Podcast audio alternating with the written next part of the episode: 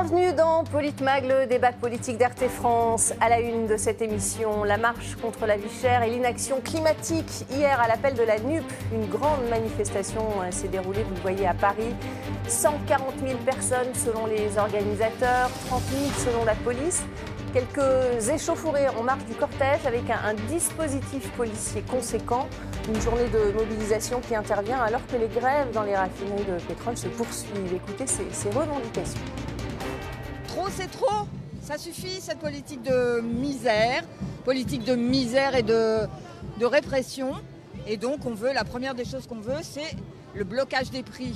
Les problèmes restent les mêmes, les urgences, donc on est là pour le rappeler et tout le temps que ce gouvernement et ce pouvoir euh, aura cette politique de casse sociale et d'injustice. Euh, toutes les communes ont du mal à, à, boucler leur budget. On fait face à des hausses de coûts euh, d'électricité et de gaz qui sont sans précédent. En ce qui concerne ma commune, rien que pour le gaz, on est à presque 300%. C'est le premier président qui diminue nos retraites. J'ai jamais vu ça dans la vraie vie. Et donc euh, aujourd'hui, il nous a indexé avec la CSG, il nous a désintaxé euh, sur euh, l'inflation. Donc on n'arrive même plus à joindre les deux bouts. Et pour en parler avec moi ce soir sur ce plateau, nos chroniqueurs RT France, Stéphane Tiki, bonsoir. Bonsoir Magali. Bienvenue dans Politmag. François Coq également ce soir. Bonsoir François. Bonsoir. Euh, nos invités ce soir, Fabrice Grimal, ancien candidat à Gilets jaunes à la présidentielle, investi par euh, la Concorde citoyenne et membre du mouvement La Transition. Bonsoir. Bonsoir. Et face à vous, John Barlou, militant Gilets jaunes. Bonsoir, Bonsoir Monsieur Bonsoir. Barlou. Bienvenue et, merci d'avoir accepté notre invitation sur RT France. Euh, des manifest une manifestation contre la vie chère hier à Paris. Est-ce que ça a été un, un succès, François Coq? Il y avait du monde. Mmh. Donc euh, on ne peut pas dire que, que, que ça a été un échec, ça c'est une, une évidence. Il y a eu euh, du monde et, et, et, ça réunit plus de monde même que la précédente manifestation euh, syndicale. On verra ce qu'il en est euh, mmh. demain pour l'appel de la journée interprofessionnelle. Pour autant, on ne peut pas dire qu'il y a eu un franchissement de seuil non plus. Voilà. Mmh. J'ai pour mémoire que en 2017, quelques mois après l'élection présidentielle, Jean-Luc Mélenchon avait déjà appelé, mmh. sur son seul nom d'ailleurs, et celui à l'époque de ouais. son mouvement La France Insoumise, à une mobilisation sur la question déjà du pouvoir d'achat et, et, pour un bouclier social. Et à l'époque, euh, la France Insoumise euh, avait revendiqué 150 000 personnes mmh. dans la rue, c'est-à-dire euh, un peu plus encore que ce qu'ils ont annoncé hier, alors même que ce n'est pas simplement Jean-Luc Mélenchon et la France Insoumise qui appelaient mmh. à cette marche, mais c'était l'ensemble de la, de, de la NUPES. Donc, il y avait du monde, mais par rapport à ce qui est une période dont on peut penser que c'est une période chaude, d'un mmh. point de vue des revendications et de, et de l'élan populaire, euh, eh ben, on n'a pas l'impression qu'un nouveau seuil a été franchi par rapport aux mobilisations précédentes. Et de ce point de vue-là, il semblerait que la gauche, quand elle appelle en tant que telle, parce que c'est ça, c'est quand même une mobilisation qui a été appelée par la gauche, et par la gauche un petit peu institutionnelle, les partis de gauche, mmh. eh ben, ne va pas plus loin que ce qu'elle représente. On l'a vu à l'élection présidentielle, finalement, bon an, mal an, euh, le score total de la gauche ou aux législatives était à peu près le même que celui de 2017. Et eh bien là, dans la rue, finalement, c'est à peu près aussi encore la même chose. Il y a un plafond pour l'instant. Mmh. Stéphane Tiki, c'est votre sentiment une, une, réussite pour qui d'ailleurs, euh, Jean-Luc Mélenchon?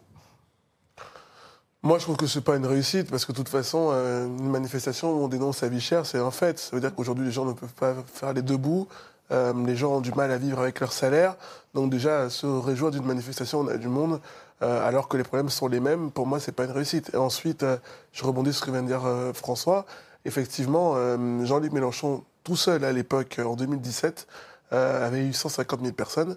Et aujourd'hui, avec la NUPES, il a eu moins de gens que ce qu'il avait au départ, alors qu'il est censé avoir plus de gens autour de lui. Donc, des, des problèmes d'acheminement, puisqu'il y avait des problèmes de, de carburant ah bon, ceci Je sais pas. Il y, a, il y, a, différents types de problématiques, mais je pense que le plus important aujourd'hui, c'est comment on trouve des, des solutions euh, pour augmenter le pouvoir d'achat des Français mmh. et dire aussi la vérité. Les, les prix qui sont aujourd'hui avec cette inflation, eh oui. ça ne dépend pas quand même du, du gouvernement, l'inflation. Ouais. Fabrice Grimal, quel est, quel est votre sentiment? Est-ce que cette euh, manifestation a été une réussite?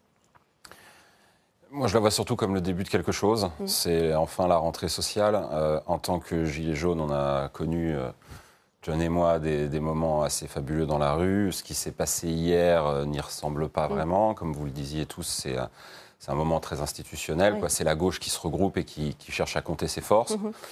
Euh, on parle de ce chiffre de 140 000. Je pense que ça aurait été le chiffre s'il n'y avait pas eu de problème de carburant. Ils n'étaient pas non plus 30 000, ils étaient beaucoup plus que ça. Mais peut-être 70, ouais, 80. Bon, c'est une bataille de chiffres. En tout cas, il y, y, avait quand même du monde. On va dire il y avait du ça. monde. Après, est-ce qu'on peut parler pour autant d'un nouveau, nouveau front populaire mmh. euh, Ça, je pense que c'est un peu plus dur à dire. Ça, ça ne suffira pas. Mmh. Et ce que je note, moi, en fait, je, je suis peut-être naïf, ou peut-être qu'il y a quelque chose que j'ai pas compris. Mais euh, à l'issue du, du formidable discours de Mélenchon euh, qu'il avait fait au soir du premier tour de l'élection présidentielle, il avait dit faites mieux. Et moi, j'avais compris ça comme je laisse la place. faites, faites mieux euh, que la Révolution, hein, il avait dit. hein. Oui, oui, mais euh, dans l'enchaînement du discours, moi j'avais compris ça comme un début de mise en retraite au moins, quoi. Et de, au moins de laisser la place aux jeunes, qui est un renouvellement, qui est quelque chose, parce que la, la vie politique est sclérosée au centre, mais à la périphérie aussi. Vous pensez que euh, Et en fait, pas du tout, il est toujours là, c'est toujours lui qui présent fait les grands discours. Bah, beaucoup trop, oui, bien trop sûr. présent On va, on va l'entendre hein, évidemment euh, au cours de, de ce débat. Euh, quel est votre sentiment, John Barlow Vous, vous, y êtes- vous étiez euh, dans la manifestation. Quelle était l'ambiance Est-ce que vous avez retrouvé un peu d'émulation euh, euh, Non, comme si, c'était si le cas pendant les Gilets si jaunes je compare aux manifestations Gilets jaunes qu'il y a eu par le passé, non, ça ne ressemblait pas du tout à ce qu'on a vécu nous. C'était une manifestation clairement politique, clairement euh, engagée, avec euh, les associations, les, les jeunes.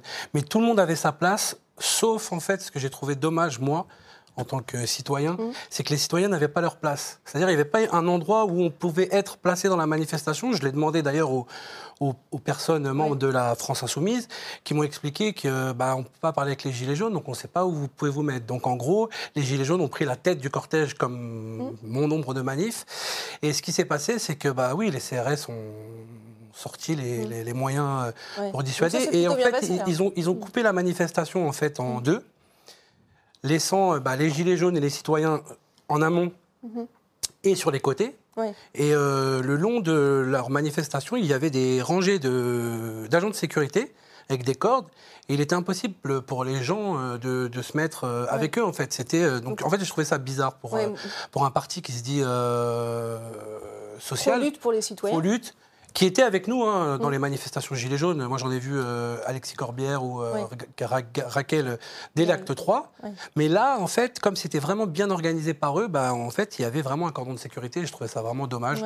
Donc après, les gens se sont retrouvés devant et euh, voilà. Mais il n'y avait pas une cohési- cohésion, euh, une cohésion avec, le, Suffisante. avec les gens, non. C'est ce que déplore aussi euh, Jérôme Rodriguez. On, on va l'écouter justement. Il était dans la manifestation et, et pourtant, dit-il, c'est d'abord un message du peuple qu'il fallait porter. Regardez. Ça fait 4 ans que nous, nous sommes dans la rue pour justement ce mot d'ordre du mieux vivre, de donner de la valeur au travail et de faire en sorte qu'on puisse finir nos fins de mois. Alors s'il y en a bien qui sont une remorque, c'est bien les partis politiques, parce que c'est à eux d'être à notre service et non pas le contraire. Donc il était légitime que les Gilets jaunes soient présents, parce qu'au-delà du message soi-disant politique, c'est un message humain que nous nous portons depuis déjà 4 ans. François Coq, vous l'avez perçu aussi, ce manque de peut-être de, de message euh, humain, de message du peuple qui a été porté pendant cette euh, manifestation trop politique? On voit bien que c'est une manifestation politique parce que le message qui en est donné est tout de suite une interprétation politique, voire politicienne. Vous rappeliez les propos de Jean-Luc Mélenchon hier qui dit cette, euh, cette marche, c'est finalement les prémices d'un nouveau Front populaire. Mais Mm. Jean-Luc Mélenchon est un érudit, on ne peut pas lui, lui nier cela. Et Jean-Luc Mélenchon sait très bien que le Front populaire est très exactement l'inverse de ce qu'il est en train de, de- de faire et de décrire. Le Front populaire, c'est une mobilisation populaire au lendemain du 6 février 1934, le 12 février 1934, les deux grandes centrales syndicales et les militants et, et- et l'ensemble des salariés se portent et portent à la réunification des courants, à l'époque communistes et socialistes, pour obtenir un débouché électoral.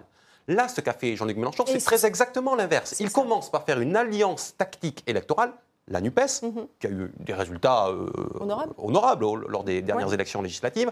Et derrière, il prétend que c'est ça, ce cartel de partis, qui peut prétendre euh, forger une forme d'unité populaire. Donc lui voit bien que c'est exactement l'inverse de ce qui s'est passé historiquement. Et pour autant, il emploie le terme nouveau, Mm. front, euh, nouveau front populaire. Autrement dit, il voudrait bien pouvoir s'enorgueillir de cette dimension populaire, parce que je crois qu'il a compris, il, est- il a- il était passé à côté de ça au moment des, des- des Gilets jaunes, qu'il n'y a pas de dynamique aujourd'hui dans le champ institutionnel et que la seule dynamique qui résiste dans la société, elle existe au niveau des mobilisations, euh, des mobilisations populaires. Donc il voudrait pouvoir chevaucher finalement cette, euh, cette vague. Il essaie de le faire à sa façon, en essayant, parce qu'il il- il voit bien qu'en ayant, euh, lui, fait, fait le choix du- de, de- de l'institutionnel dès, le- dès le départ, il va avoir du mal à récupérer ce, ce mouvement-là. Il essaie de le faire par, par ce biais-là. Mais finalement, ça- la limite de cette, de cette mobilisation, c'est dans quel but cette mobilisation, à quoi elle sert? Les gens, euh, on a dit que ça n'avait pas élargi l'assise du champ de la gauche, tout simplement parce que les gens qui ne sont pas des militants de gauche, qui ne se reconnaissaient pas dans l'action de ces partis, se sont posé la question pourquoi est-ce que je vais aller marcher?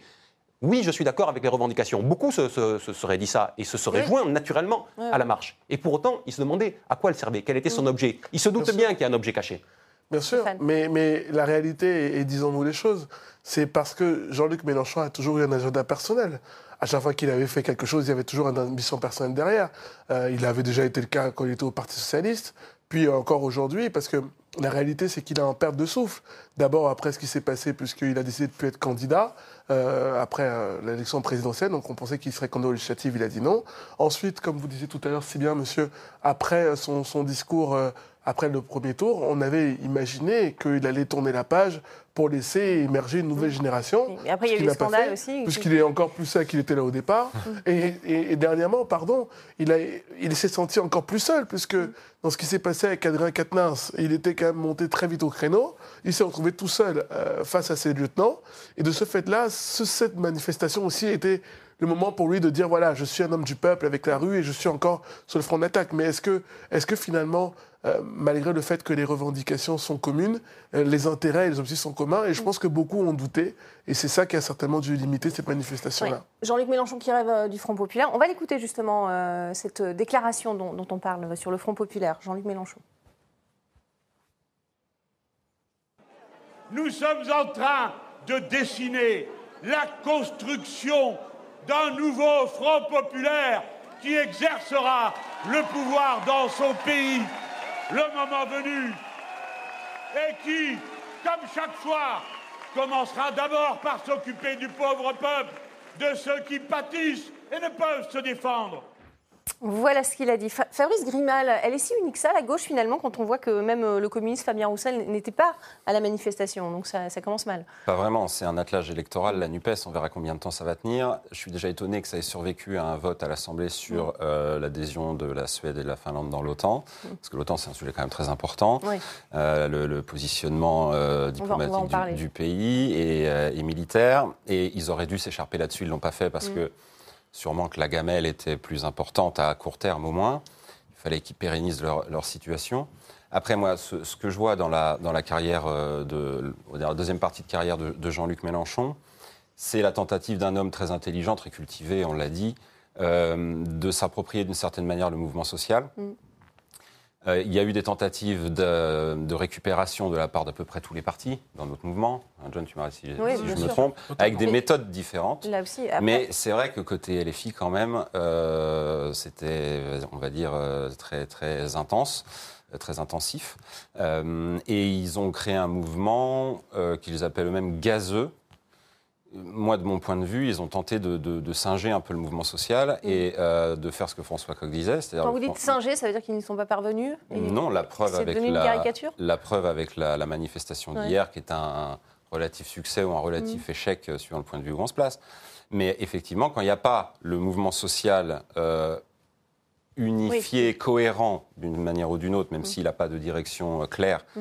et qu'on essaye d'en prendre la direction euh, de l'extérieur, Mm. c'est très très très compliqué. Ça, ça sert qui finalement, John Varlou Parce que c'est vrai que le, le mouvement des Gilets jaunes euh, a, a perdu aussi du souffle finalement. C'est un moyen aussi pour, euh, pour le mouvement de revenir sur le devant de la scène? Non, les gens qui, euh, les gens qui manifestent euh, quotidiennement euh, avec les Gilets jaunes, ils n'ont pas attendu Mélenchon ni aucun parti politique. Ils ont été dans la rue euh, pendant de nombreuses semaines, mais en face, la répression, elle est la même qu'avec les raffineurs. C'est-à-dire que pour l'instant, on leur dit on va vous réquisitionner, mais si ça bouge pas, on va leur envoyer les CRS. Vous l'avez senti ça encore euh, dimanche lors de la marche Cette, euh, cette oppression euh, Ah oui, policière entre guillemets? l'oppression était totale. C'est-à-dire que moi, j'étais là, j'étais devant, parce qu'on ne pouvait pas aller, euh, on pouvait pas aller vraiment dans le cordon euh, France Insou- enfin la Nupes. On Après, ils ont un service d'ordre qui est très, qui est très, très efficace également. hein, Oui, mais en sait. fait, en fait, il y avait des cordelettes de Mm. chaque côté, mais c'était dangereux parce que s'il y avait eu des mouvements de panique, ça aurait été un, une hécatombe, vraiment. Mm.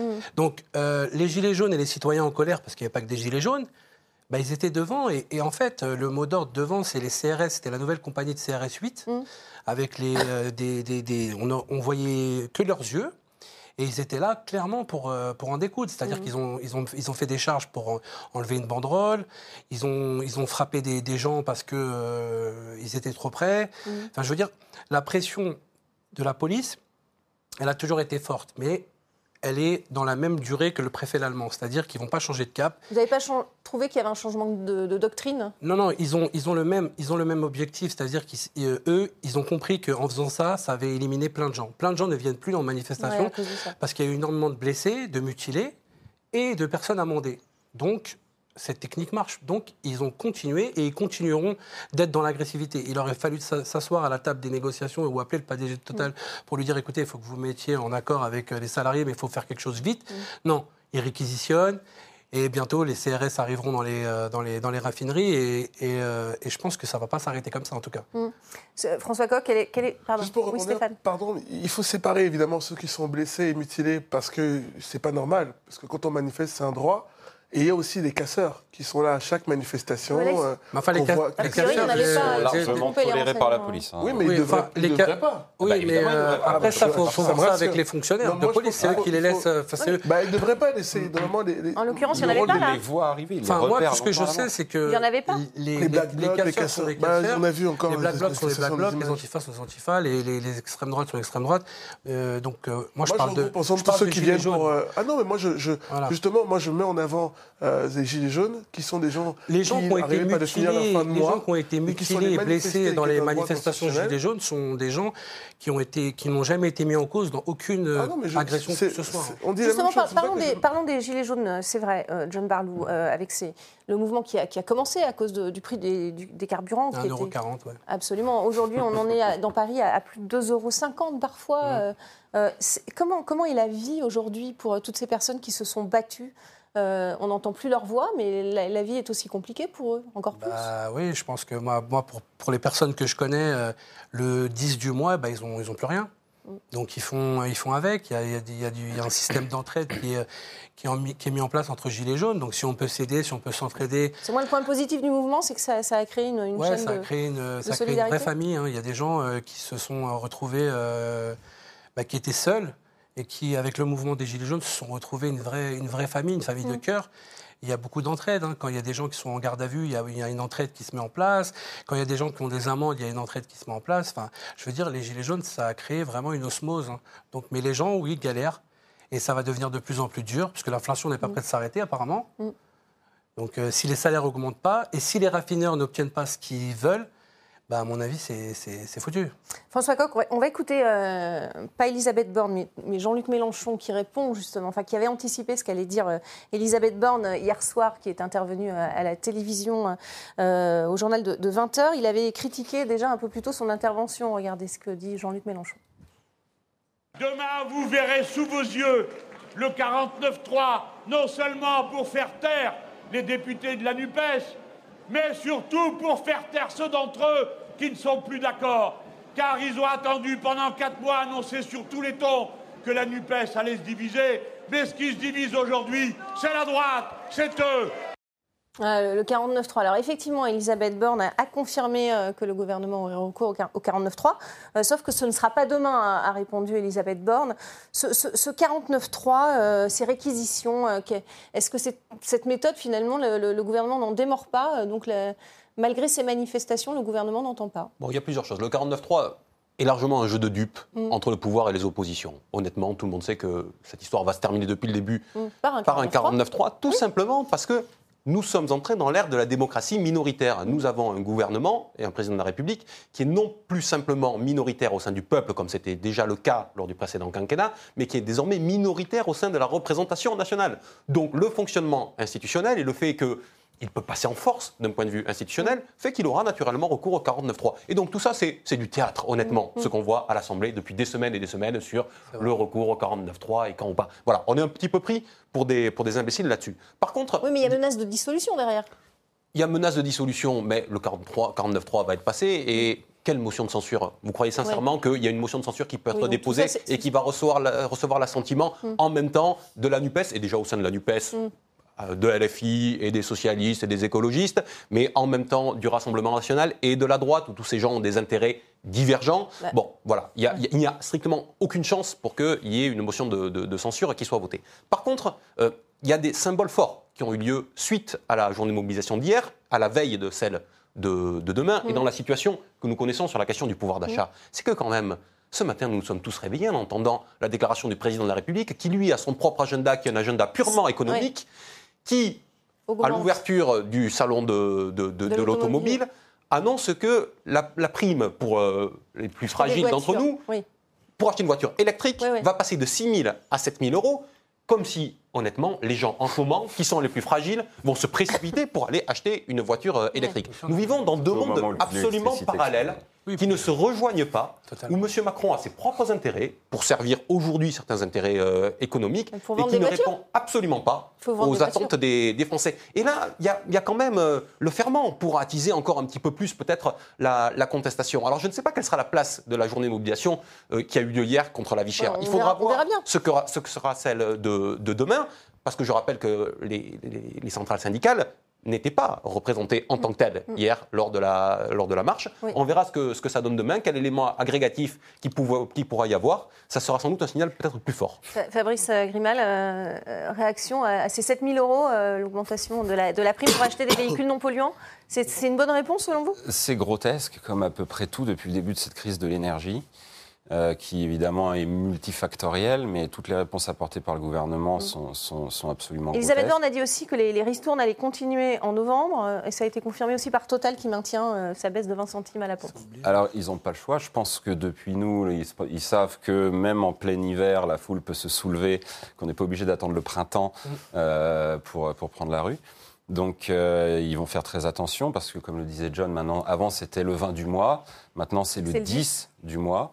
Et euh, avant, on- n'était pas certain de pouvoir emmener les enfants au camping. Malgré toutes les Aujourd'hui, on ne sait même pas si on va les chauffer Ouais. Malgré tout ce qui est mis en place par le gouvernement. malgré tout ce qui est mis en place par le gouvernement, puisque c'est bourré de trous Mm. et la situation est, est- est- est hors de proportion Ouais. par rapport à leur, à leur bouclier. On n'en est vraiment qu'au début. 20 centimes sur 2,50 euros. euh, Ouais. Vous avez l'aspect gé- géopolitique avec la, la- la guerre en, en Ukraine, vous avez l'aspect financier Mm. avec les pléthores d'argent magique créés pour sauver le système financier depuis 2008 et qui finissent un jour ou l'autre par se payer, bah, devinez quoi, c'est maintenant. On se vante d'avoir une des inflations les plus faibles de l'OCDE et en fait, c'est là que je comprends pourquoi on est le pays de L'Oréal et de Dior, c'est parce qu'on est les rois du maquillage et qu'on peut vraiment raconter n'importe quoi et ça passe. En fait, la plupart des journalistes laissent passer ce Oui. genre d'aberration. Notre spécialiste économique, en tout cas Eric Revel, euh, nous dit toujours que l'inflation finalement est bien plus, bien, plus élevée que. Évidemment, donc on n'en est qu'au début et les vrais soulèvements, c'est-à-dire les gilets jaunes plus plus avec encore plus de monde et euh, une spontanéité qui, qui, qui, qui se transforme en quelque chose de solide et de cohérent, euh, ça se passe quand il y a des- d'autres classes qui rentrent euh, en, en ligne de compte Mm. et on n'avait pas assez de managers, de classes intermédiaires. Là, avec ce qui se passe, toutes les classes sont touchées d'une manière ou d'une autre, Et on ne parle pas des classes moyennes hein, qui sont entre les deux, évidemment. qui ont déjà la tête sous l'eau. C'est sûr. Euh, on va écouter euh, une dernière fois Jean-Luc Mélenchon euh, pour cette première partie. Je vais vous laisser réagir. John Barlou, il appelle à la grève générale. 18 octobre, il y a appel à grève générale. Les gens, n'y manquez pas. Ne laissez pas votre devoir et votre place au combat à d'autres. Alors, vous aurez la conjonction de la mobilisation populaire, de la mobilisation syndicale et de la crise institutionnelle. Vous aussi, John Barlou, vous appelez à- au blocage du pays? Nous, les Gilets jaunes, on a toujours appelé euh, les gens à nous rejoindre. On a toujours, je pense qu'on a été précurseurs de plein de choses. On, a, fait comprendre aux gens que si on continuait comme ça, il allait se passer bien pire. Et c'est ce qui est en train d'arriver. Et quand vous parlez d'Emmanuel Macron, qui a un agenda, moi, je me suis vraiment posé cette question de savoir si Macron était au courant de tout. S'il si- bah, s'il n'était pas comme Marie-Antoinette, par exemple, en- dans, les, dans les années bien avant, Oui. qui euh, ne comprenait pas ce qui était en train d'arriver et qui disait euh, ben, de leur offrir de la brioche. Mm. En fait, je me pose cette question est-ce qu'il est au courant de ce qui se passe? Est-ce qu'on lui dit tout? Est-ce qu'on lui cache pas des, des choses? Quand il va dans des villes, on nettoie, on balaye, on instique, tout est propre. Est-ce que, est que ce monsieur est au courant de ce qui est en train Mm. de de- d'arriver?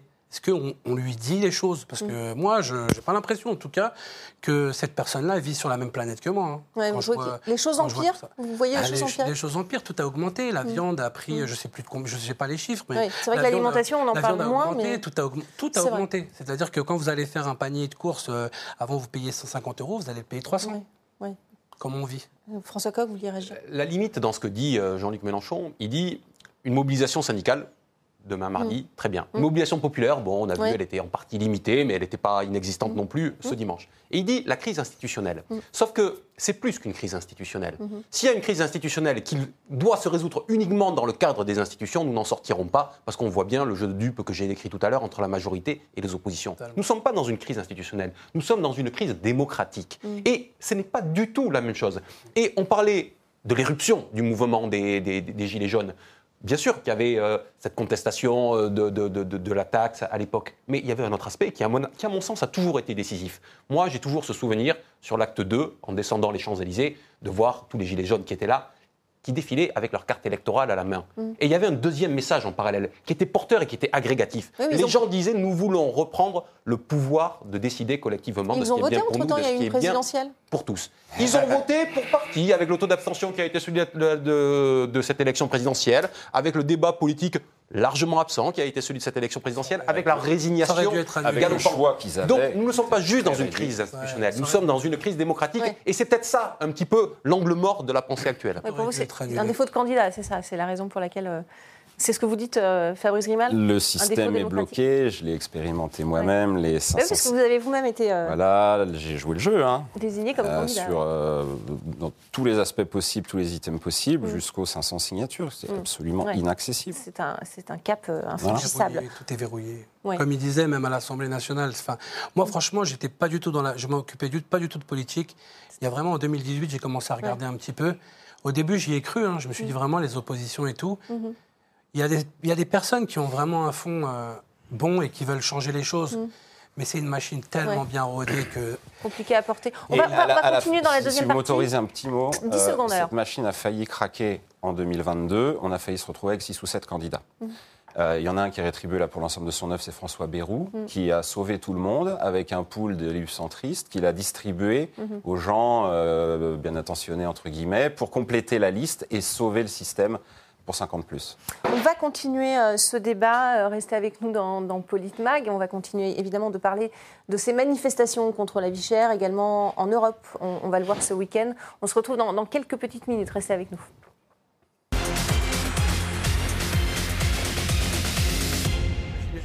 Allez, bienvenue dans cette euh, deuxième partie de, de Politmag. On continue de, débattre euh, des manifestations organisées contre la vie chère, des mobilisations également à Rome. Vous le voyez ce week-end, l'envoi contre l'envoi d'armes contre les sanctions et pour une solution diplomatique en Ukraine. Un conflit euh, trop lourd à supporter pour ces Européens, notamment en Allemagne, où les factures de gaz deviennent impayables pour les particuliers et les entreprises. Les factures augmentent et de nombreuses entreprises ferment leurs portes. Il y a des travailleurs qui n'arrivent pas à joindre les deux bouts. Nous sommes ici pour dire qu'il faut mettre fin à tout cela. Mon souci, c'est que ça ne peut pas continuer comme ça. Par la bêtise, ils ont réussi à paralyser la moitié de l'Europe. Vous devez arrêter de suivre constamment la volonté des États-Unis et de laisser Biden diriger la République fédérale d'Allemagne. Voilà, depuis l'imposition des, sanctions euh, de l'Union européenne et des États-Unis contre la Russie, les, factures sont devenues trop chères pour les Européens. On l'a entendu également lors de la manifestation à Paris. Stéphane Tiki, euh, c'est un, sentiment qui monte en tout cas de, plus en plus dans l'opinion. Plus le conflit s'éternise, plus les, les, les- personnes en tout cas qui ont du mal à régler leurs factures euh, ont ce sentiment d'incompréhension. Oui, c'est un sentiment d'incompréhension parce que c'est vrai qu'il y a un conflit qui se déroule aux portes de l'Europe. Ça peut paraître très loin, mais c'est aussi très près. Mais surtout, les gens, ce qu'ils se rendent compte, c'est qu'aujourd'hui, ils n'arrivent plus à, à, comme on disait tout à l'heure, à terminer le, le 10 du mois. Donc, plus le mois avance, moins les gens ont d'argent pour pouvoir finir le mois. Au début, c'était le 20, là, c'est 10, et peut-être qu'on va descendre maintenant vers le 5 du mois. Donc, je pense que le plus. Pardon de faire un peu d'intérêt national, mais peut-être que le plus intéressant, d'abord, serait de. quoi. De- bah, parce que certaines personnes. Mais voilà, mais je pense que le plus intéressant serait peut-être déjà de pouvoir aider euh, euh, ceux qui sont ici à augmenter ce pouvoir d'achat.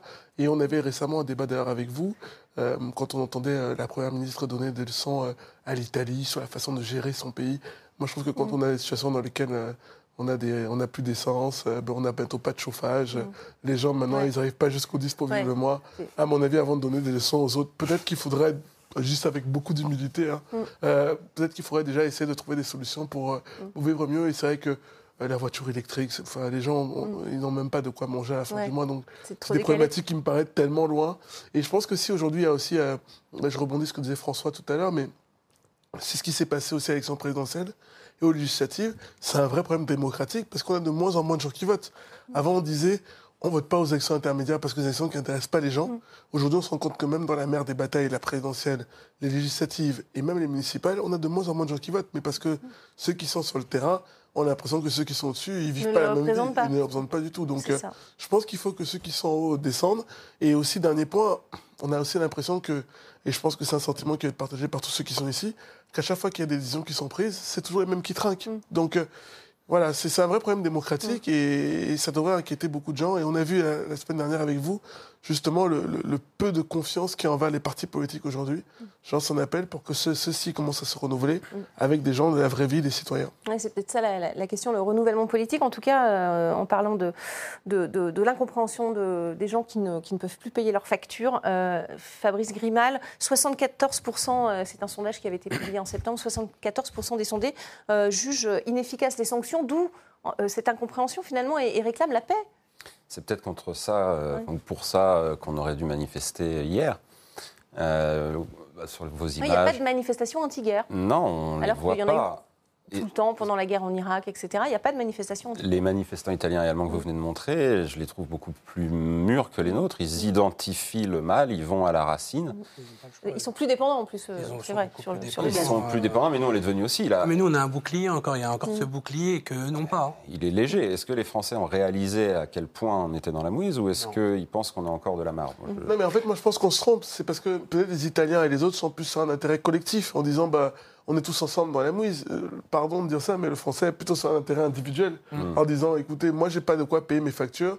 J'arrive déjà pas à acheter un paquet de pâtes euh, pour vivre et faire nourrir ma famille. Je vais pas en plus euh, sortir, euh, manifester. euh, dans quelque chose qui paraît tellement lointain. Mais c'est pas porté en plus, hein, John, Barlow, ce sentiment, euh, cette, cette mobilisation pour la paix n'est pas portée par euh, aucun parti politique, euh, a priori dans le, dans le discours public. Il y a d'autres problèmes déjà à résoudre ici. hein. Ouais. Je pense que, franchement, je pense que les, franchement, honnêtement, pour avoir. Vous, vous êtes sur cette ligne-là?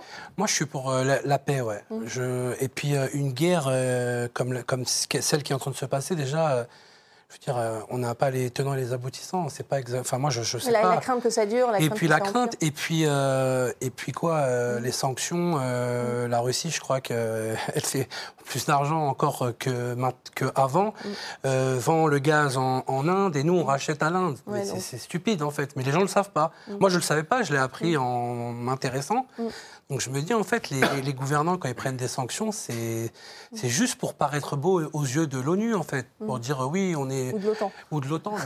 Mais, concrètement, en fait, ils s'en fichent de savoir que bah, les Allemands, les Italiens euh, vont, ils vont morfler. Mais eux vont vraiment morfler. hein. Je, le- pense que eux Le vont coût, vraiment. euh, le coût est trop cher, euh, François Coq, vous pensez? Mais en tout cas, vous mettez le doigt les uns les autres sur quelque chose qui est quand même assez étonnant au regard de l'histoire. C'est effectivement qu'il n'y a pas de mouvement anti-guerre qui se lève Oui. De manière internationale et spécifiquement aussi dans notre, dans notre pays.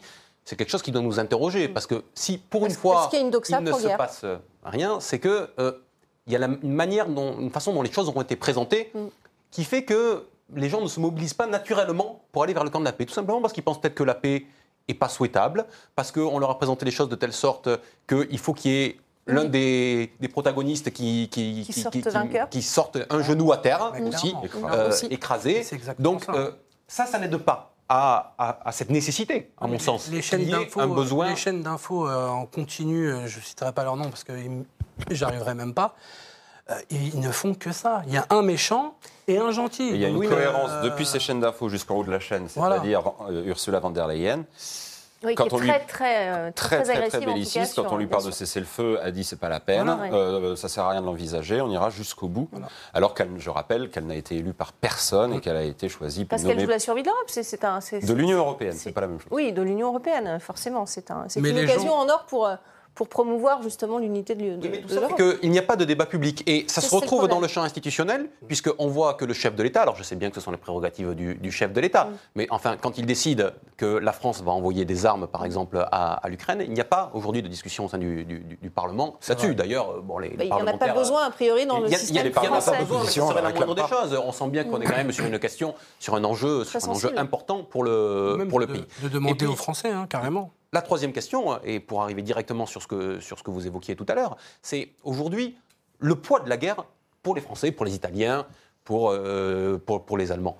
Euh, on voit bien que cette guerre a des conséquences qui amènent à des restrictions pour les Français. Je dis ça parce que c'est quand même assez incompréhensible pour les gens, soyons clairs aujourd'hui, de voir que la De semaine dernière, en fin de semaine dernière, la France a procédé à son premier transfert de gaz vers l'Allemagne. C'est une des conséquences indirectes de la guerre que nous connaissons euh, aujourd'hui, mais il y a derrière tout un mécano européen qui se, qui se joue avec l'Allemagne, tout un mécano économique, et tout ça, finalement, euh, la guerre fait qu'on on déroule toute cette euh, bobine-là, et les Français voient ça, les yeux un petit peu éberlués, sans pouvoir dire quoi que ce soit, alors que eux seraient les premiers à réclamer, justement, ce gaz-là dont on nous dit qu'on en aurait tant besoin. Et on a eu la même chose avec les masques pendant le Covid, où les pays européens se, les tiraient, euh, se les volaient sur, les les volaient tarmacs sur les des tarmacs, aéroports. Ouais. Enfin, c'est- Ou détourner les commandes. Exactement. Bah, de toute façon, euh, celui-là qui, qui est le porte-parole du gouvernement aujourd'hui, c'est celui qui était le ministre de la Santé, et on voit bien qu'il est sur la même ligne directive, que ce soit pour les masques ou pour la guerre. hein. Mm. Stéphane Tigui, quel est, quel est votre sentiment euh, Est-ce qu'il faut appeler à la paix? Est-ce qu'il est temps d'appeler à la paix? Est-ce que ça, ça- ça ne fait que trop durer? Et finalement les, les Français euh, sont les premières victimes, comme disaient euh, euh, nos Je interlocuteurs pense qu'on est dans un système compliqué parce que, tout à, comme disait tout à l'heure François, d'abord on est dans la 5 République. Mm. Le chef de l'État est le chef des armées. Donc de ce fait-là, à partir du moment où il a cette capacité de pouvoir décider, en vrai, il rentre dans ses prérogatives. Et d'ailleurs, euh, aucun parti de l'opposition à l'Assemblée nationale n'a réclamé quoi que ce soit. Je pense que pour l'instant, le plus important, euh, qui m'intéresse en tout cas moi personnellement, c'est qu'on puisse aider les Français à vivre mieux, euh, à vivre de leur travail, parce que la valeur travail est pour moi une valeur très importante, euh, de donner la qualité à ceux qui veulent travailler, de donner cette force-là aussi pour que les gens puissent s'en sortir. Euh, voilà, pour moi, toutes les problématiques qui sont malheureusement un peu plus lointaines Comment Alors, comment sont celles qui touchent un peu moins ceux des autres. Comment faire pour euh, que les Français soient Bah déjà, il y a ce côté inflation, et puis euh, on a du mal bloquer à les prix. C'est ce que réclament les, les manifestants Non, pas- peut-être pas bloquer les prix, parce que de toute façon, les prix dépendent pas de nous. Il faut se dire la vérité. Arrêtons un peu les. On disait ça tout à l'heure, arrêtons les Enfin, on, peut bloquer les prix en diminuant la TVA, la, la ramener. subventionné. On peut peut-être Oui. essayer d'augmenter aussi les salaires pour les Déjà, gens. qui la Première ça, ministre, elle a la possibilité de le faire, ça. Mais ça, c'est pas le fait. c'est le fait D'augmenter le SMIC, déjà. Non, mais déjà, Et- et- et augmenter si on le SMIC, baissait- déjà. Moi, j'ai une idée, c'est si on baissait aussi les charges. Parce qu'à un moment donné, on dit tout le temps qu'il faut recruter. Mmh. Ça, ça n'a Mais jamais pour été fait. recruter, comment est-ce qu'on peut recruter si en même temps euh, les charges n'arrêtent pas d'augmenter Baisser les charges des Moi, je crois en cette flexi-sécurité, comme ce qui se fait en, en- en Norvège, en Suède, justement, où on a cette flexi- flexibilité de l'emploi et en même temps une sécurité pour protéger les salariés. Et même, il y a un problème aussi sur les syndicats, parce que euh, on parlait tout à l'heure de la question de dire que les syndicats, la manifestation, il y a très peu de gens qui sont syndiqués aujourd'hui.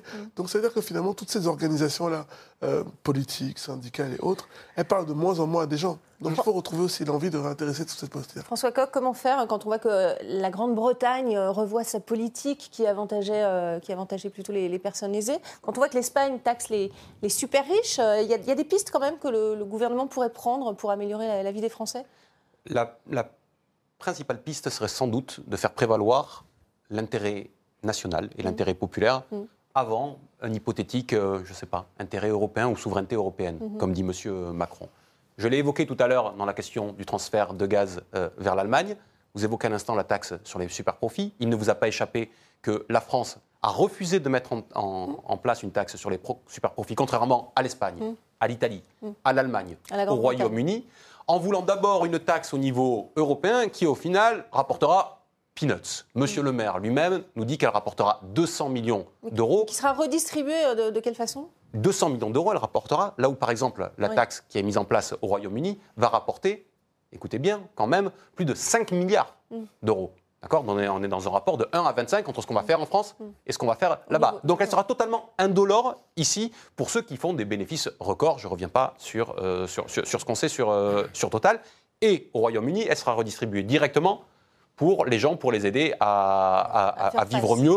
Ici, ça va encore être une, une- une usine à gaz. Donc, il y a des choix qui peuvent être faits, qui peuvent être des choix conformes à la souveraineté populaire et à la souveraineté nationale, mais M. Macron est dans une logique tout autre. Il fait prévaloir tout d'abord sa logique de souveraineté européenne, parce qu'il se dit et il, il constate bien qu'il est minoritaire au sein du pays et au sein de la représentation, et que plus on éloigne, c'est toujours pareil, le pouvoir de celles et ceux qui détiennent réellement la souveraineté, à savoir le peuple, ben, plus finalement les décisions peuvent passer facilement. Donc lui, il préfère déléguer Mm. cette souveraineté à Bruxelles plutôt que de l'exercer euh, réellement. Il porte toujours aussi un, un discours pour, pour fournir davantage d'armes euh, à l'Ukraine. Fabrice Grimal, est-ce qu'il serait temps aussi que le président euh, euh, porte un discours d'apaisement aussi euh, sur, sur ça pour euh, apaiser les Français? On aimerait bien, mais il est dans une logique otanienne depuis le début, euh, exception faite peut-être de sa rencontre avec Poutine au début de son premier mandat, mais à part il, ça... il est un peu sur les deux tableaux. hein, euh. Il a essayé peut-être au début de jouer sur les deux tableaux, mais après on se souvient de cette image de Trump qui Mm. le tire comme on tire un petit enfant euh, Mm. par la main et qui symbolisait un peu toute la séquence à ce moment-là. Et depuis le début de la guerre en Ukraine, effectivement, on a peut-être le président le plus otanien de tous Mm. euh, et surtout le pays le plus verrouillé de tous d'un point de vue médiatique et même d'un point de vue populaire, puisque on, on vient de constater Mm. ensemble que, contrairement à des pays voisins, euh, très comparables aux nôtres, Ouais. eh bien, on on n'a pas de, de, de manifestation pour pousser à la paix. Oui. Pourquoi? Parce que, notamment sur les médias français, si vous tenez un discours de paix, on Bah, va on a vu ce qui est traiter- arrivé à Ségolène Royal, bon, pour d'autres raisons. Elle mais s'est fait traiter de c'est vrai. de complotiste. C'est-à-dire qu'on revient toujours aux, aux- aux grandes heures. Et euh, si aujourd'hui on est pour la paix, on est munichois. C'est-à-dire Mm. on est pour l'apaisement d'un d'un épouvantail qui va continuer à grossir si Mm. jamais on ne le, le tabasse pas maintenant. Ou alors collabo, je dis le mot. hein. Voilà, et ça, c'est d'un anachronisme dingue. Euh, évidemment qu'on part tout à la Seconde Guerre mondiale, mais il n'y a aucune finesse euh, géostratégique sur Mm. les, les télés françaises. Donc, Quel- euh, Quelques sons euh, par-ci par-là, mais ils ne sont, ils sont pas équilibrés, ça c'est vrai. Mais surtout, M. Macron est surtout très isolé sur la scène euh, internationale. On l'a vu encore ce week-end avec l'annonce par l'Allemagne de la mise en place d'un bouclier antimissile avec 14 autres pays Mm. de l'OTAN, dont un certain nombre de pays euh, d'Europe de l'Est, là où la France prenait une solution européenne avec euh, une armée euh, européenne de, de- de- de- de défense. Monsieur Macron est isolé parce qu'il veut être plus royaliste que le roi et en même temps il veut aller vers cette souveraineté euh, européenne. Et bien, finalement, l'OTAN avance en lui. L'Allemagne a annoncé qu'ils allaient mettre 100 milliards d'euros pour moderniser leur armée. Donc ce bouclier va se faire finalement sans la France, avec des technologies qui vont être américaines, allemandes et on nous dit même peut-être israéliennes. Et finalement, la France, à, à force de ne pas assumer ce qu'elle est, sa propre souveraineté et la place et le rôle qu'elle devrait avoir dans la stabilité du monde euh, aujourd'hui, ben finalement, et la France est déclassée. On va voir euh, ce qu'a dit le, le président de la République. Il était aujourd'hui, on l'a vu, hein, au salon de, de l'automobile. Il s'est dit aux côtés des, des Français, des Français qui galèrent. Écoutez-le. Je suis aux côtés de tous nos compatriotes qui galèrent et qui en ont assez de cette situation. On va continuer de faire le maximum. Voilà, le, le président aux côtés des, des Français. John Barlow, je voudrais qu'on on va regarder une image parce que ça nous a fait rire quand même. Euh, On va vous la montrer. C'est Emmanuel Macron euh, euh, qui était toujours au, au salon de, de l'automobile, voilà, avec un, un robot euh, Jaune. transformer jaune. Voilà, c'est pour ça que ça nous a fait rire. Bon, mis à part cette image, le, le président est aux côtés des Français, dit-il, aux côtés des robots également peut-être. Mais qu'est-ce que vous en pensez, John Barlow? Il, est aux côtés des Français vraiment? Non, je pense qu'il est aux côtés des, de certains, peut-être certains Français, mais lesquels je ne les connais pas. Euh, mais non, il est. Quand je disais tout à l'heure qu'il était sur une autre planète, ou, bah, la preuve elle est là, hein, elle est en image. hein. Bon, là, c'est pas lui qui a choisi, hein, forcément. Non, mais quand il dit, euh, quand il dit qu'il est euh, à côté et qu'il comprend les Français, il comprend rien. Il ne sait pas ce qu'on vit. Ce- Et puis, euh, il veut pas le savoir, en fait. Comme disait euh, monsieur, et c'est, il se croit au-dessus, roi, le roi au-dessus des rois, en fait. Mm. C'est pour ça mon, mon anecdote avec euh, Marie-Antoinette. C'est vraiment un, un président hors sol. Et quand il l'appelait Jupiter, bah, maintenant, on Mm. comprend euh, tout ce sens. Euh, ce- cet homme est, je sais pas, Stéphane Tiki, ce ce déplacement au salon de l'automobile et ce message aux, Français dans la, dans la galère en ce moment pour avoir de, de l'essence, euh, elle, est, elle est bienvenue? Écoutez, c'est l'agenda du président de la République. S'il doit aller Enfin, se il- il va au déplacer, pétard, en euh, tout cas. pour le, le salon automobile, enfin, c'était bien que. Enfin, toute façon, l'industrie automobile, il ne faut pas l'enterrer non plus. hein, parce que sinon, à ce rythme-là, on va dire qu'il ne faut Non, pas aller euh, euh, le Le salon prétexte, automobile. c'était aussi de faire passer son message. euh, vous Oui, mais de toute façon, il aurait pu passer le message au-delà de n'importe quel déplacement fait le président, puisqu'il fait, je crois, un déplacement tous les 2-3 jours. Mais, mais je pense que c'est surtout, c'est pas, c'est pas le euh, soutenir l'industrie automobile qui est quand même française, avec des entreprises comme Renault. Je pense que c'est quand même important, parce que si demain ces entreprises ferment, on va avoir encore des gens qui sont au Les chômage. gens vont même pas acheter, Euh, et voilà. Et donc, en fait, on va encore avoir une baisse du pouvoir d'achat.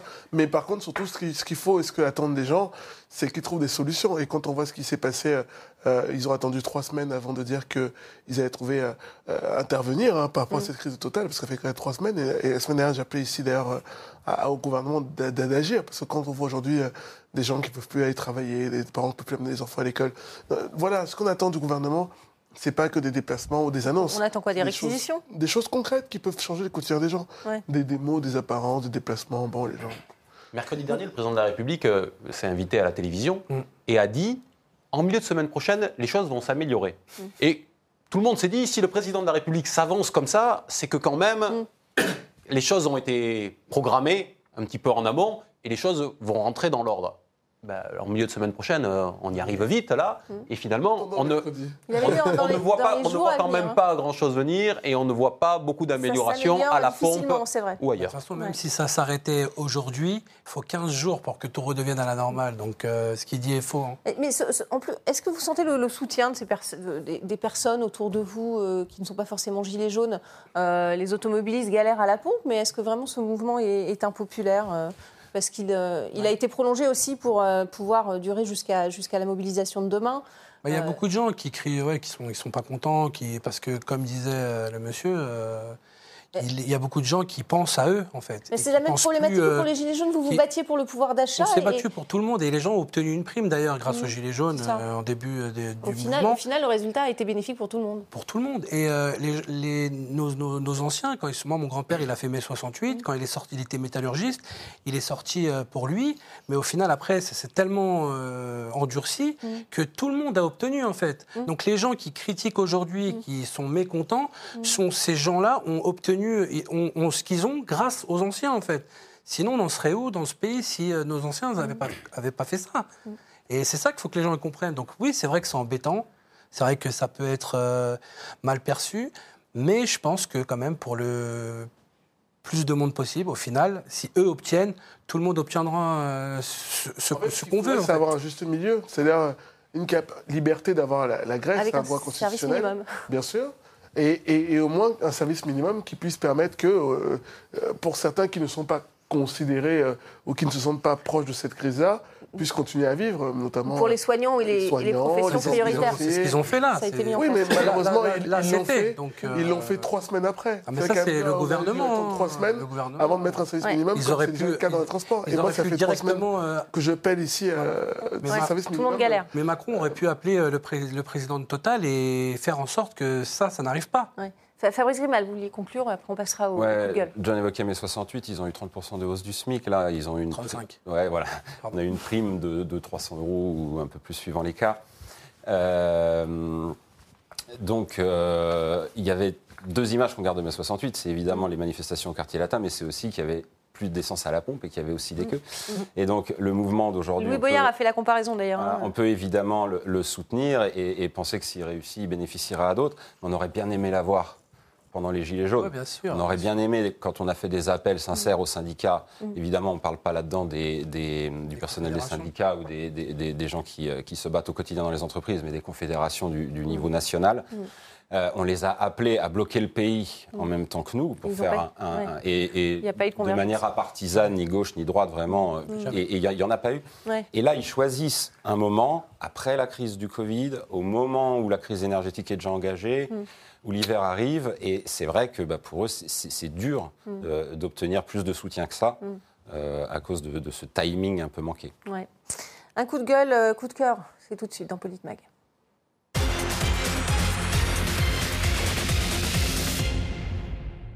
Allez, notre coup de- cœur aujourd'hui, euh, ce sont ces cérémonies d'hommage à, Samuel Paty euh, ce week-end. Ce professeur, souvenez-vous, décapité il y a deux ans par un, terroriste euh, islamiste. Il y a eu d'abord ce rassemblement du, parti Reconquête contre l'offensive islamiste à l'école. Et, dans le même temps, on, a cherché des images, mais on n'en a pas trouvé. Dans le même temps, il y avait la, remise pardon, du prix Samuel Paty, remis à des collégiens à la Sorbonne. Euh, des commémorations euh, essentielles, Stéphane Tiki, deux ans après la, la mort de, de Samuel Paty. Se rappeler, pour ne pas oublier, hein, Samuel Paty est décapité euh, voilà, à cause de cette barbarie islamiste. Donc Mm. il faut toujours continuer à rester vigilant aujourd'hui. Euh, ces images font chaud au cœur, notamment le, le prix Samuel Paty. Euh, quand on se rappelle qu'il y a deux ans, certaines écoles ou certains collégiens euh, Mm. n'avaient pas voulu respecter euh, la minute de silence, mais ça montre aussi un, un problème euh, d'éducation et même peut-être plus loin un problème d'instruction, parce que l'éducation se fait à la maison par les parents et l'instruction à l'école, de savoir euh, voilà qu'est-ce qui nous rassemble aujourd'hui, qu'est-ce qu'on doit partager en commun, quelles sont les valeurs qu'on partage en commun. Et c'est ça aussi qui crée un peu de défiance. Et je pense que tant qu'on n'aura pas réglé ce problème-là, Ouais. on aura toujours ça. Il faut s'en rappeler. Alors, vous parliez du prix. euh, C'est un prix qui a été décerné notamment à la classe lauréate du collège Marion Moron à Pertuis. C'est dans, euh, dans le Vaucluse. Euh, elle a enquêté sur l'intolérance religieuse passée dans, dans sa région sous forme de podcast consacré, je cite, au massacre euh, des Vaudois du Luberon qui fit euh, 3000 victimes protestantes au XVIe siècle. Alors nous, on n'a pas trop compris le- l'objet de l'enquête, euh, François Coq, euh, un, peu, un peu décalé avec euh, ce qui s'est passé euh, contre le professeur euh, Samuel Paty. Je ne sais pas quels étaient les critères, euh, les critères Ouais. du concours. Ce qui est important, Vous-même, vous, vous êtes professeur et ce vous qui est important euh, aujourd'hui, c'est que je, je- cette journée euh, d'hommage, euh, que ce soit vendredi ou que ce soit ce, ce lundi, a été, je crois, très suivie d'une manière générale très respectée avec des élèves très Mhm. impliqués. Moi, je- j'en témoigne en tant que- en tant qu'enseignant qui s'est investi dans cette journée encore. euh, C'était c'était au le choix des professeurs de le faire ou de, de C'était ne alors pas c'était le au faire, hein. choix des professeurs et des établissements de le faire ou de ne pas le faire. On peut Mm. un petit peu regretter ça, même s'il faut dire que euh, sur ce sujet-là, le ministre de l'Éducation euh, a, a- a poussé malgré tout pour que, des- pour que des choses se, Se se fassent. fassent en la Mm. matière. Mais euh, par rapport à ce que disait Stéphane Tiki, moi, il y a une question qui m'a été posée aujourd'hui par, par mes élèves qui m'ont Mm. dit jusqu'à quand on va faire euh, ces, commémorations pour Ouais. Samuel Paty? Et on a eu une très belle discussion sur le fait de se dire que bah, il fallait le faire jusqu'à ce que tant que ça sera utile, tant que ça sera utile pour prolonger le combat qui était le sien Mm. pour la liberté d'expression et pour faire euh, en sorte que euh, on aille toujours vers euh, l'universel Mm. et que euh, cette quête de l'émancipation qui anime chaque enseignant à travers chaque élève puisse se prolonger. Et je crois la- que c'est ce message-là qui doit ressortir de ces hommages à Samuel Paty, euh, pas simplement Samuel Paty en tant qu'être humain qui a été victime d'un drame terrible Mm. et, et- et abo- et abominable, mais parce qu'il est mort en tant qu'enseignant Mm. et qu'il accomplissait la mission que le pays lui avait confiée. Mais la peur est toujours là. La peur est toujours là et en même temps, euh, nul ne se résigne à la peur, je crois, au sein des murs aujourd'hui de, de- de l'éducation de l'éducation nationale. Je crois que c'est ce message fort que les élèves et, et- et leurs professeurs ont, ont- ont essayé d'em- d'employer, tout en essayant aussi de mettre des mots. Euh, vous évoquiez ce, ce- ce- ce concours dont je ne connais pas tous les tenants et aboutissants, mais euh, vous avez commencé par les récupérations politiques, qui ont été celles aussi de ce week-end. On a vu beaucoup de forces politiques euh, rendre hommage à Samuel Paty, mais en mettant leur propre message aussi derrière. Eh bien, il y a aussi tout ce travail de décryptage Vous parlez de reconquête, qui, qui Je dis de reconquête, je dis de deux d'autres. ans après, il y a encore énormément de problèmes Moi, je dis liés à l'islamisme à l'école. J'évoque aussi d'autres partis qui n'employaient pas, qui n'ont pas employé le terme islamisme pendant deux mois, pendant deux ans, pardon, et qui ont commencé à l'employer euh, ces, euh, ces derniers jours à propos de cette affaire. Tant mieux s'ils vont vers, euh, vers le fait de pouvoir employer les termes justes pour décrire des situations comme celle-ci. Fabrice Grimel, est-ce que vous voulez réagir sur, sur Non, juste dire que le, meilleur hommage à rendre à Samuel Paty, c'est euh, de réduire au maximum l'omerta à l'école, le- Ouais. c'est cette logique du pas de vague Mm. euh, qui lui a coûté la vie. Ouais. Et, Et bien si sûr, je peux allez-y, je en prie, et Jeanne dire aussi un mot, oui, déjà, euh, c'est horrible ce qui lui est arrivé, mais il y a aussi ce problème de justice. Qui, euh, je crois que cet, cet enseignant, il a été menacé plusieurs, plus d'une fois, Mm. il a déposé plainte, Oui. rien n'a été fait. Dans ce pays, quand vous êtes menacé, moi j'ai été menacé plus d'une fois. En amont, non. Après, il y a eu une condamnation d'une Oui, jeune fille. mais ouais. après, À c'était trop prison. tard. Il était déjà décédé, malheureusement. Moi, j'ai été, un- été menacé de mort plusieurs fois. J'ai déposé des plaintes plusieurs fois. Et ça n'a jamais abouti. Ça a toujours été classé Mm. sans suite. Donc, tant mieux, on va dire, entre guillemets, rien ne m'est arrivé. Mais si demain, il arrive encore quelque chose à quelqu'un d'autre, Ouais, ouais. ben, on- il, Faut faut, prendre au sérieux. il faut prendre au sérieux. Il faut que la justice ou la police, déjà, ait les moyens de faire en sorte de, de s'occuper de ce, ce genre de choses qui est vraiment plus important qu'il y a quelques années. Les médias, les réseaux sociaux sont sont bénéfiques pour certaines choses, mais c'est aussi très dangereux. Il y a des gens qui peuvent euh, inciter des gens à commettre des, des actes graves. Et, et donc, il faut que la justice fasse son travail. Parce Ouais. que sinon, euh, c'est c'est- on, est, on, est mal, ba- on est mal barré. Merci beaucoup en tout cas. Merci à tous euh, d'avoir participé à ce débat ce soir dans, dans Politmag. Merci à vous pour votre participation et restez avec nous sur RT France.